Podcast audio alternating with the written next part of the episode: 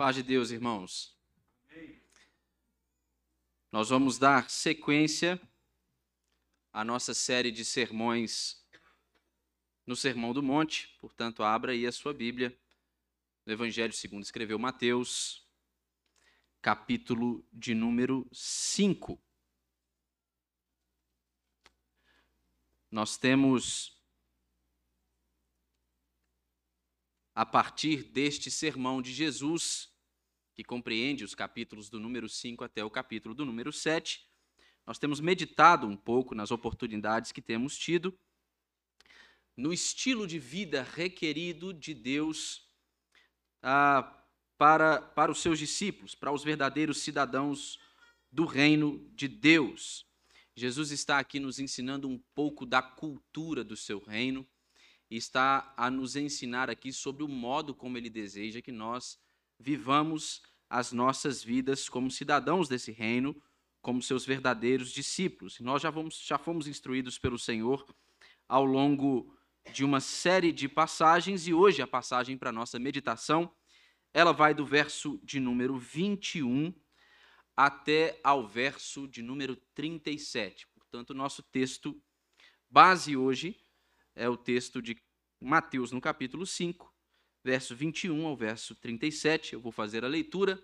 Os irmãos podem acompanhar silenciosamente e aqueles que puderem mantenham as suas Bíblias abertas. Nos diz assim a palavra de Deus: Ouvistes que foi dito aos antigos: Não matarás, e quem matar estará sujeito a julgamento. Eu, porém, vos digo que todo aquele que sem motivo se irá contra seu irmão estará sujeito a julgamento, e quem proferir um insulto a seu irmão estará sujeito a julgamento do tribunal, e quem lhe chamar tolo estará sujeito ao inferno de fogo. Se, pois, ao trazeres ao altar a tua oferta, ali te lembrares de que teu irmão tem alguma coisa contra ti, Deixa perante o altar a tua oferta, vai primeiro, reconcilia-te com teu irmão, e então, voltando, faze a tua oferta. Entre em acordo sem demora com o seu adversário, enquanto estás com ele a caminho, para que o adversário não te entregue ao juiz, o juiz, ao oficial de justiça, e sejas recolhido à prisão. Em verdade te digo que não sairás dali enquanto não pagares o último centavo. Ouvistes que foi dito: Não adulterarás. Eu, porém, vos digo: qualquer que olhar para uma mulher com intenção impura no coração, já adulterou com ela. Se o teu olho direito te faz tropeçar, arranca-o e lança-o de ti, pois te convém que se perca um dos teus membros e não seja todo o teu corpo lançado no inferno.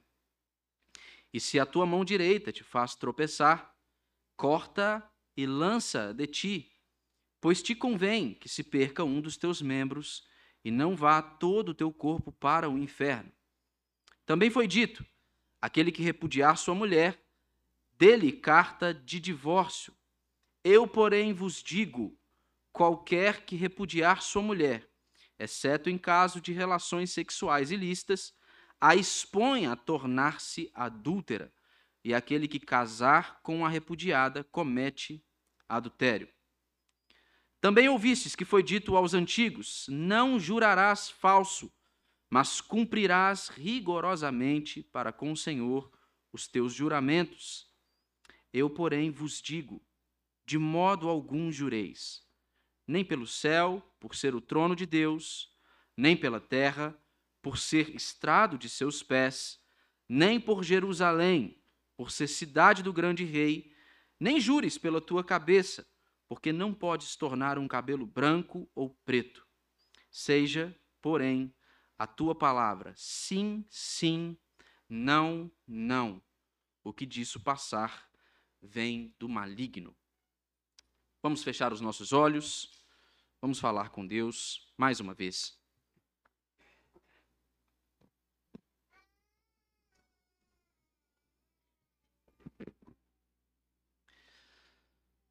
Senhor, nós somos gratos ao Senhor por este dia, dia que o Senhor fez. Esse domingo que nós, crentes aqui, guardamos como dia do Senhor, para dedicarmos ao Senhor, para envidarmos todos os nossos esforços, ó oh Deus, para virmos aqui a este lugar, para juntos, como família da fé, prestarmos culto ao Senhor e, ó oh Deus, sermos instruídos pelo Senhor. E esse é o momento em que nós, juntos aqui, lemos a tua palavra e que nós passaremos a, a dedicar uma atenção especial àquilo que o Senhor nos diz nesta porção que nós lemos. E eu quero suplicar ao Senhor. Eu quero pedir aqui ao Senhor e eu quero fazer isso humildemente. Eu quero suplicar ao Senhor, ó oh Deus, que o Senhor nos dê de Cristo nesta noite. Que o Senhor abra os meus olhos e abra também os olhos dos meus irmãos aqui para verem Jesus, para o contemplarem aqui por meio destas santas letras que nós lemos. Que nós possamos, ó Deus, ouvir a Sua voz, que nós possamos receber o Seu ensino, que nós possamos, ó Deus, ser alvo desta graça maravilhosa de Jesus que está disponível para todo aquele que tem fé no Evangelho. Nós te pedimos isso, eu te peço isso, e eu faço isso em nome de Jesus, o nosso Redentor. Amém.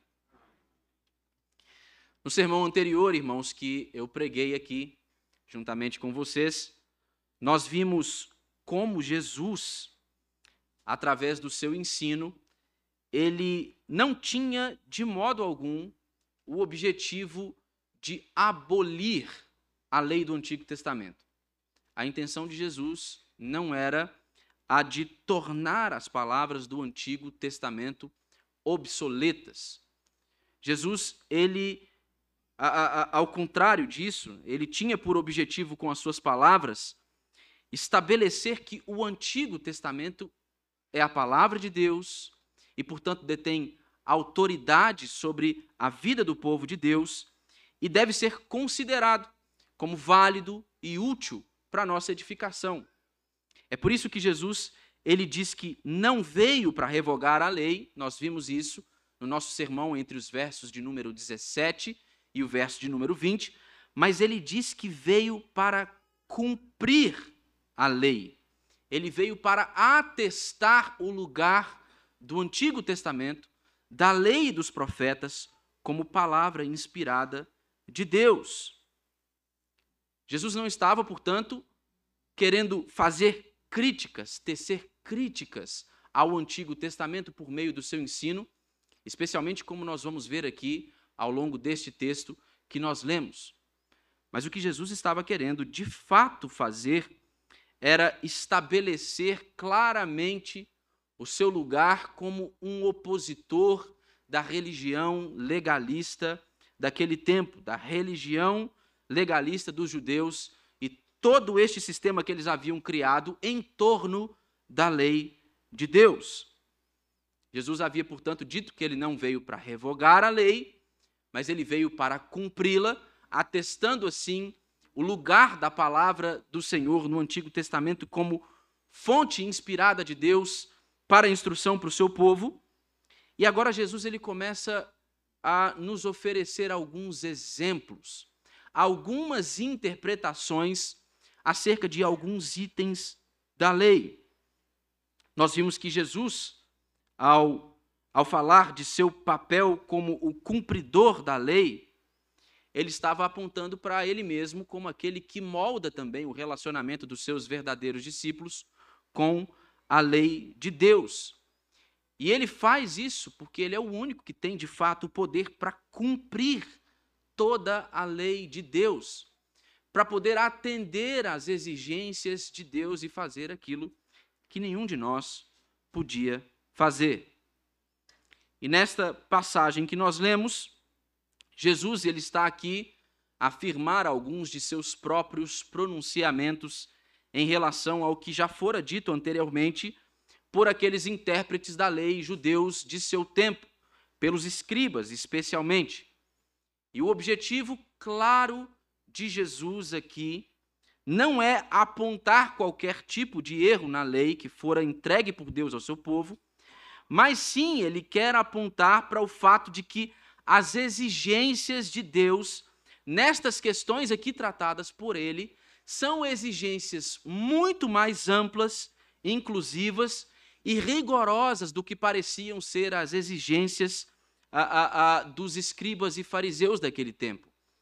Eles sugeriam em suas interpretações correntes um tipo de interpretação que, na verdade, não, não era capaz de compreender corretamente aquilo que diz a lei de Deus. E é isso o que Jesus está a fazer aqui. Em nenhuma dessas passagens nós vimos Jesus aqui, de alguma maneira, abolindo a lei, renegando a lei, dizendo que ela não tem mais um papel de validade. Pelo contrário, ele está aqui mostrando o sentido último da lei, a forma e a maneira correta de olhar para os mandamentos do Senhor e de interpretá-lo. Donald Carson, comentando este texto de Mateus 5, ele diz que o contraste entre o que o povo ouviu e aquilo que Jesus ensinou não se baseia em distinções como legalismo exterior e compromisso interior, ou não se baseia também é, em um conceito de, de uma falsa interpretação versus uma, uma interpretação correta. É, é fato que isso, isso acaba influenciando a nossa leitura, essas distinções chamam a nossa atenção e influenciam na nossa compreensão do texto, mas não é sobre isso de fato que Jesus está falando aqui.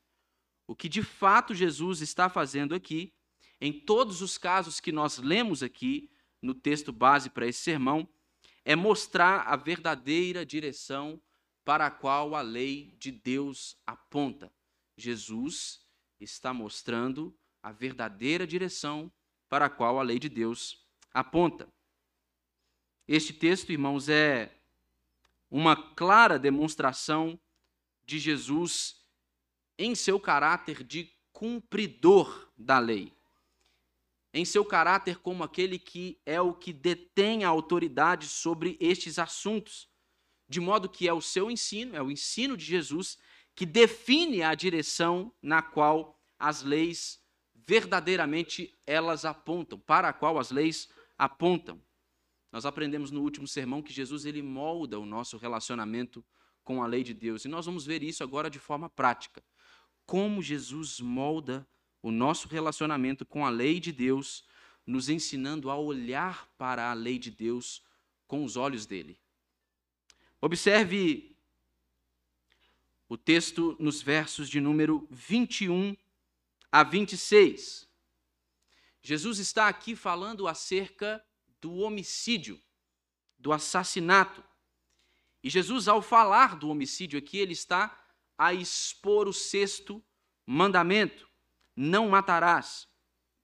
E diferente do que muitos judeus poderiam pensar acerca do sexto mandamento, acerca desta lei de Deus, deste mandamento de Deus para não atentar contra a vida do seu semelhante, apesar daquilo que eles supunham, a, a verdade que Jesus está a afirmar aqui é que esta lei ela tem implicações ainda mais graves acerca do assassinato, acerca do homicídio. Para os judeus, a quebra da lei ela era somente configurada quando alguém de fato chegava a tirar a vida de uma outra pessoa. Quando é então que eu quebro o sexto mandamento? Quando eu de fato atento contra a vida do meu semelhante, quando eu mato alguém. Mas Jesus está mostrando aqui que a raiz de todo homicídio é a raiva.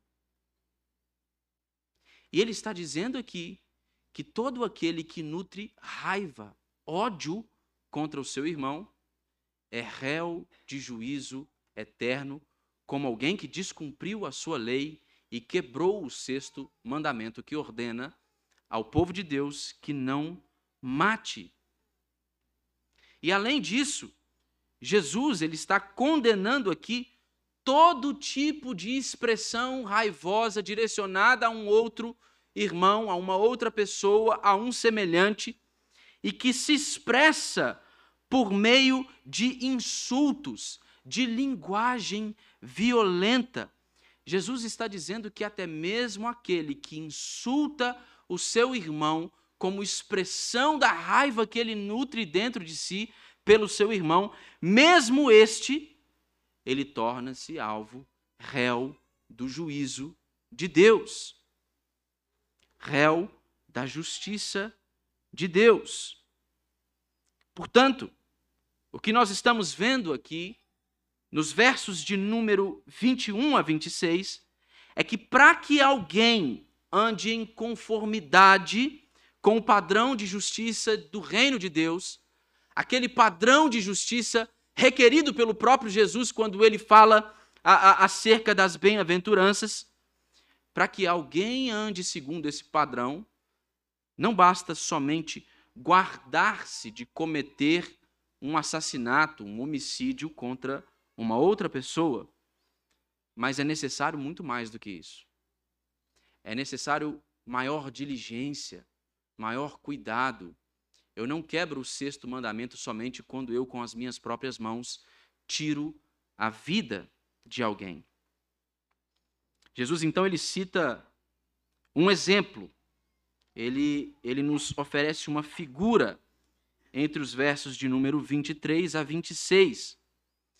E este exemplo que Jesus pontua aqui, ele é um demonstrativo da urgência com a qual ele deseja que nós venhamos a lidar com este pecado da raiva e do ódio. Pecado este que causa toda sorte de inimizade entre homens e homens. Jesus diz que se tem uma pessoa que vai levar a sua oferta diante do altar mas ele tem algo que precisa ser resolvido com algum irmão dele. Ele então deixa a sua oferta ali diante do altar, volta, se reconcilia com o seu irmão, então ele volta para poder oferecer ali ao Senhor, entregar ali o Senhor a sua oferta. Quando a gente lê um texto como esse, e quando a gente pensa acerca destas exigências de Jesus, esta urgência que ele requer de nós para poder tratar com este pecado da raiva que causa inimizades no nosso meio, é muito comum que a gente faça o quê? Que a gente se pegue a, a recordando aquilo que alguma pessoa fez contra a gente na igreja, não é? É? A gente sempre se lembra de algum caso, de uma situação em que, em que fora a, a, brotado algum tipo de inimizade entre um irmão e nós, e a gente sempre se lembra de situações em que aquele irmão era o culpado, né? aquele irmão era alguém que tinha atentado contra nós. A gente sempre pensa ah, em circunstâncias como essas na condição de ofendido. Mas o jeito que Jesus coloca esta imagem aqui, o jeito que Jesus emprega essa figura aqui, nos faz pensar acerca de nós mesmos, nos desafia a pensar acerca de nós mesmos como a figura de quem ofende e não de quem é ofendido. Se alguém tem alguma coisa que precisa ser resolvida com seu irmão, vá lá até ele, se reconcilie com ele. Este aqui é o desafio da palavra de Jesus para nós. Este é o desafio, lembrarmos das ofensas que nós causamos aos nossos irmãos. O desafio de Jesus aqui é, é mostrar para nós que nós estamos tão propensos a este pecado quanto qualquer um de nossos irmãos e semelhantes.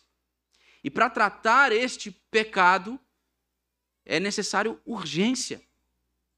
Urgência. É isso que Jesus requer de nós. O que está implícito aqui neste ensino de Jesus é o fato de que todo pecado, a raiz de todo pecado, é a corrupção do coração caído do homem. É o próprio Cristo que, em Mateus 15, no verso 19, ele vai dizer que é do coração que procedem todos esses maus desígnios. Todo tipo de pecado, entre os quais Jesus inclui o homicídio, quando ele fala no verso 19 de Mateus 15. Jesus está nos mostrando aqui, irmãos, que nós podemos ser perfeitamente inocentes de tirar a vida de uma outra pessoa, mas ainda assim sermos culpados diante de Deus por quebrar o sexto mandamento. Ele está nos mostrando que a exigência da lei de Deus é muito mais ampla, muito mais rigorosa do que aquilo que propunham os escribas de seu tempo. Jesus passa então de suas tratativas com relação ao homicídio e ele passa a falar agora acerca do adultério, a partir do verso de número 27. E quando Jesus fala aqui sobre o adultério, ele está aqui a expor o sétimo mandamento.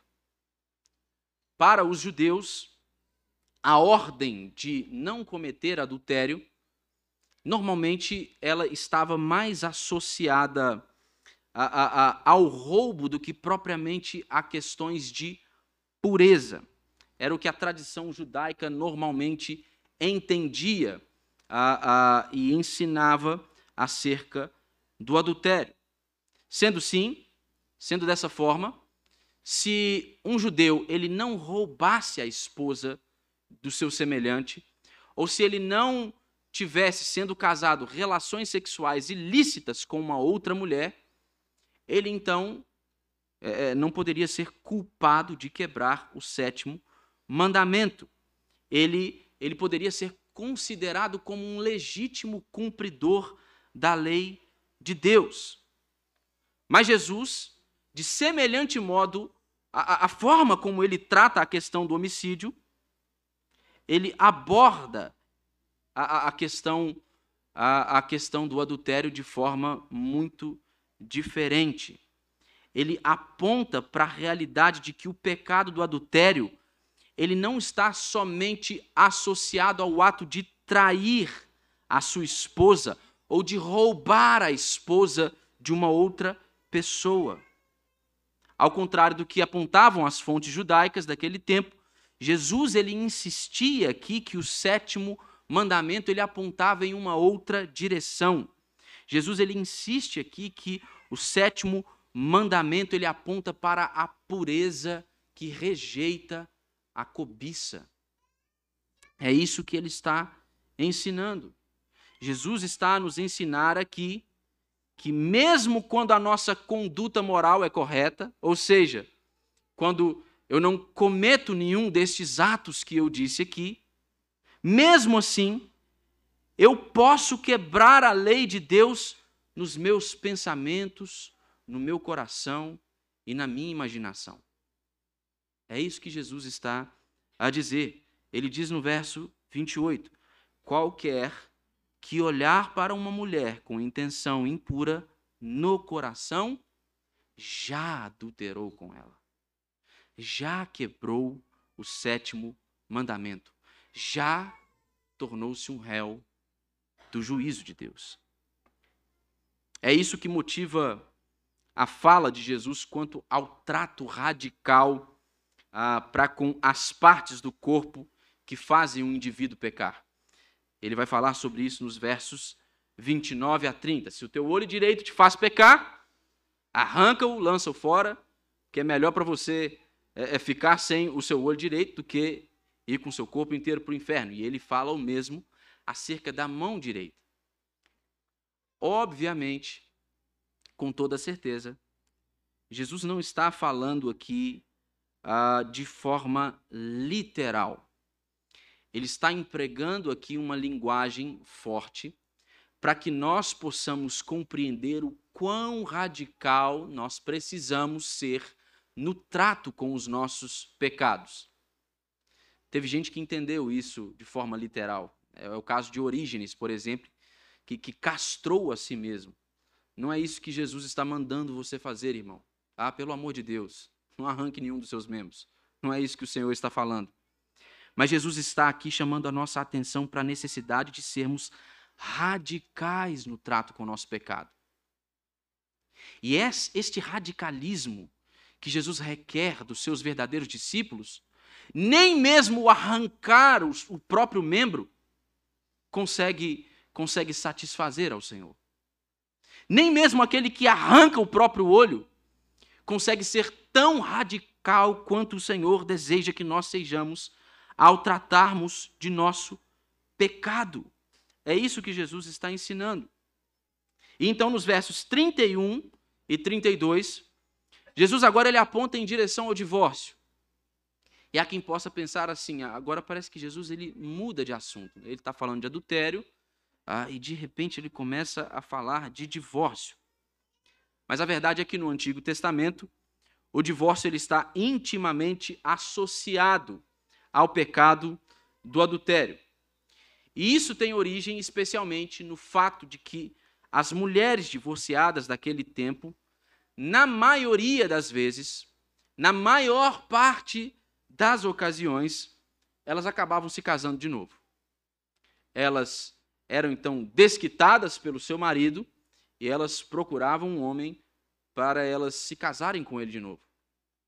Isso talvez se desse especialmente ao fato de que, como nós podemos comprovar, no primeiro século, na Palestina, naquele tempo, essa talvez fosse a única forma de sustento de uma mulher. Ela tinha poucas opções. Ou ela se casava de novo, ou ela ia vender o seu próprio corpo. Ela ia, ela ia viver na prostituição. Então, o que, que Jesus está dizendo aqui? Ele está dizendo que esse novo casamento, quer da perspectiva da mulher divorciada, ou quer da perspectiva daquele que se casa com essa mulher, ele é adultério. Constitui adultério. Jesus ele está aqui nos ensinando, irmãos, que Deus ele olha muito além de nossas ações. Para que nós venhamos a, a violar a lei de Deus, a quebrar a lei de Deus, não é preciso somente chegar ao estágio último de um ato corrupto. Para Deus, mesmo aquele homem que olha de relance com desejo pecaminoso para uma mulher, ele já quebrou a lei. Ele já quebrou a lei. A partir do verso de número 33, então, até ao verso de número 37, Jesus passa a tratar acerca dos juramentos. E esta fala, este ensino de Jesus acerca dos juramentos, alude ao terceiro mandamento: não tomarás o nome do Senhor teu Deus em vão. A lei de Moisés proibia juramentos irreverentes em que o nome do Senhor fosse tomado de forma leviana ou de forma profana. Qualquer um que jurasse em nome de Deus e que então fizesse um voto associado a esse juramento, ele deveria então obrigatoriamente cumprir com o seu voto, porque esse voto ele assumia um caráter de dívida para com Deus. Os escribas, então, dessa forma, eles, eles entendiam que, uma vez que o nome do Senhor não fosse profanado, profanado, não havia necessidade, então, de que os votos fossem cumpridos obrigatoriamente. Então, eles podiam jurar pela terra, pelo céu, por Jerusalém ou por sua própria cabeça. Fazendo assim, o seu voto ou o seu juramento não constituía o caráter de uma dívida a ser paga obrigatoriamente para com Deus. Mas Jesus ele insiste aqui que tudo aquilo pelo que o homem jura, de alguma forma, está relacionado com Deus, de modo que todo juramento implicitamente ele é em nome de Deus, seja ele feito em nome do céu, da terra, de Jerusalém ou da própria cabeça. Todo juramento feito é feito em nome de Deus.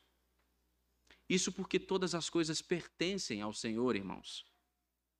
É por isso que o, o, o, todas essas coisas não devem ser tomadas também como um pretexto para que nós venhamos a fazer juramentos mentirosos. É isso que Jesus está a nos ensinar aqui.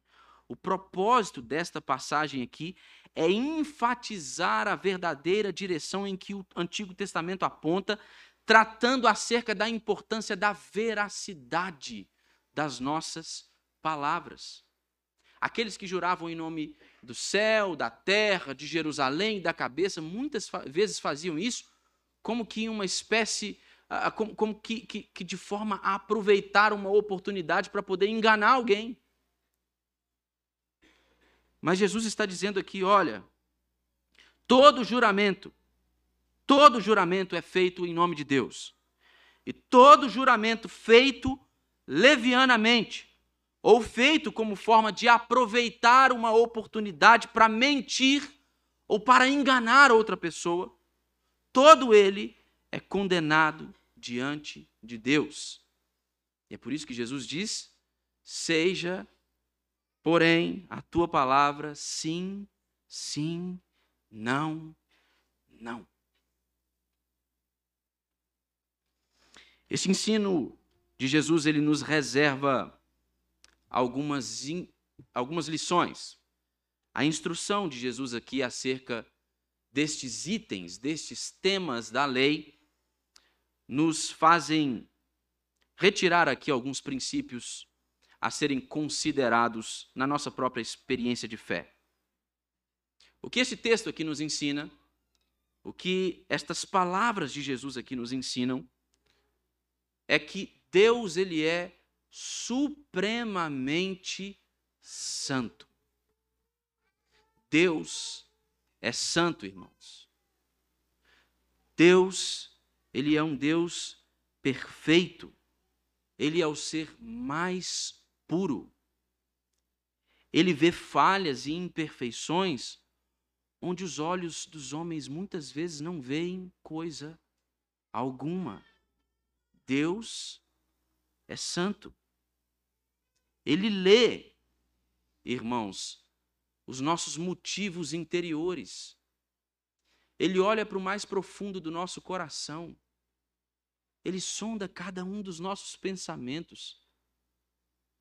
Deus não está somente assistindo aquelas coisas que nós fazemos. Ele sabe a, a, aquilo que nós pensamos. Ele conhece a intenção do nosso coração. E sendo um Deus santo, ele deseja a verdade no mais íntimo do nosso ser. Se nós contemplássemos essa santidade de Deus como nós deveríamos, de fato, contemplá-la, irmãos, então não haveria espaço para orgulho ou farisaísmo ou qualquer tipo de descuido na nossa relação uns com os outros. Isso se nós víssemos Deus assim como Ele é, um Deus santo. Nós não íamos nos gabar daquilo que nós consideramos as nossas qualidades ou as nossas próprias condições. Nós não íamos olhar para nós mesmos e nos considerar superiores uns aos outros. Sabe por quê? Porque nós sabemos que Deus é santo e esta contemplação de um Deus santo nos humilha a tal ponto de nós reconhecermos que nada daquilo que nós fazemos, que nós pensamos ou que nós guardamos como intenção no nosso coração foge ao olhar de Deus. Ele conhece tudo. Eu não posso enganá-lo. Não há do que se gabar. Irmãos, não há do que se orgulhar, orgulhar quando se está diante de um Deus santo. Todos nós somos pecadores, somente Ele é santo. Este texto nos fala também e nos ensina o quão ignorantes nós podemos ser com relação às coisas espirituais, irmãos. Há dezenas de milhares de cristãos professos que, que não conhecem mais os requisitos da lei de Deus do que um judeu mais ignorante daquele tempo podia conhecer. É muito comum, é normal que a gente conheça irmãos que sabem de cor as letras dos dez mandamentos e que, por causa de saberem isso, se sentem no direito de fazer como aquele jovem rico e dizer assim: olha, todas essas coisas eu tenho guardado a, a, a, durante toda a minha vida, desde de a minha juventude. Isso porque nós não conhecemos de fato aquilo o que a lei de Deus ensina e para aquilo o que ela aponta.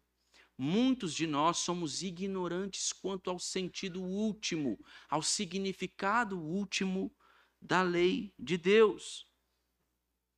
Tem gente, irmãos, que nunca sonha que pode, por exemplo, quebrar o sexto e o sétimo mandamentos, não só se cometer aqueles atos que são condenados pelo Senhor, mas se simplesmente nutrirem em seu coração este desejo pecaminoso.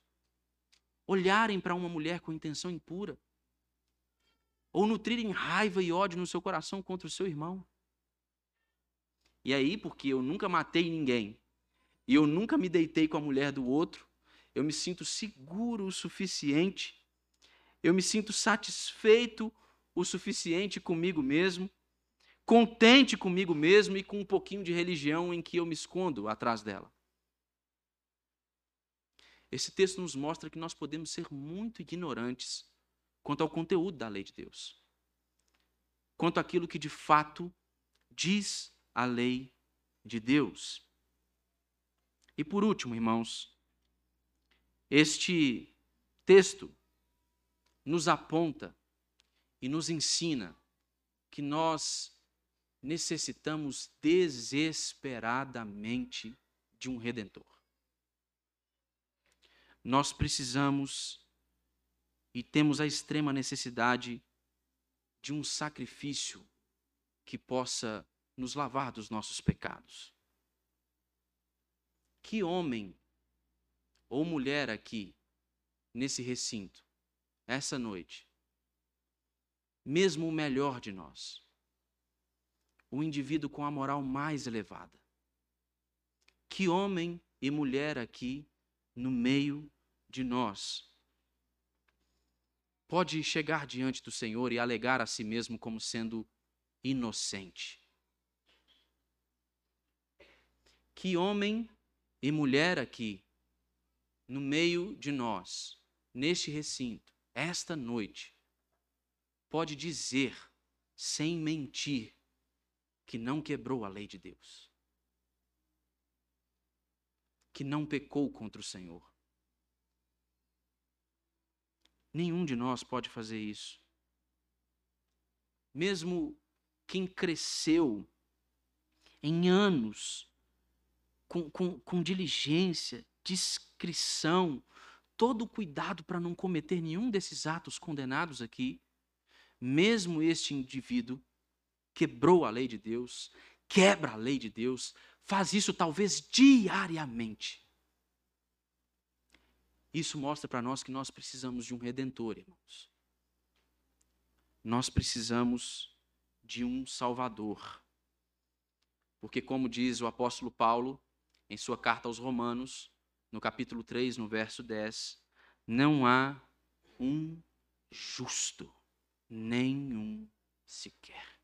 Nenhum justo sem um poderoso mediador, sem um redentor, irmãos, todos nós estaríamos condenados no julgamento de Deus. A importância a, a, de compreender o significado da lei de Deus é, é, é, é que isso nos faça valorizar o Evangelho é que isso nos faça contemplar a boa notícia do Evangelho e, e, valorizarmos totalmente ela, não nos contentando com um pouquinho de cristianismo formal. Se eu compreendo que eu quebrei a lei de Deus e que eu preciso de um redentor, e então eu contemplo a Cristo, eu vou então me agarrar à boa nova do Evangelho. Eu vou me agarrar a estas verdades Eu vou me dedicar a me relacionar com as verdades do Evangelho de uma maneira cada vez mais profunda. Eu vou trocar o meu ativismo religioso por um relacionamento pessoal com Jesus e com Sua boa notícia. Eu vou trocar o meu orgulho por uma atitude humilde de quem reconhece que sem Cristo estaria condenado ao inferno. Eu vou me achegar diante do Senhor, humildemente, mas também confiadamente, porque eu sei que Jesus fez por mim aquilo que eu mesmo nunca poderia fazer.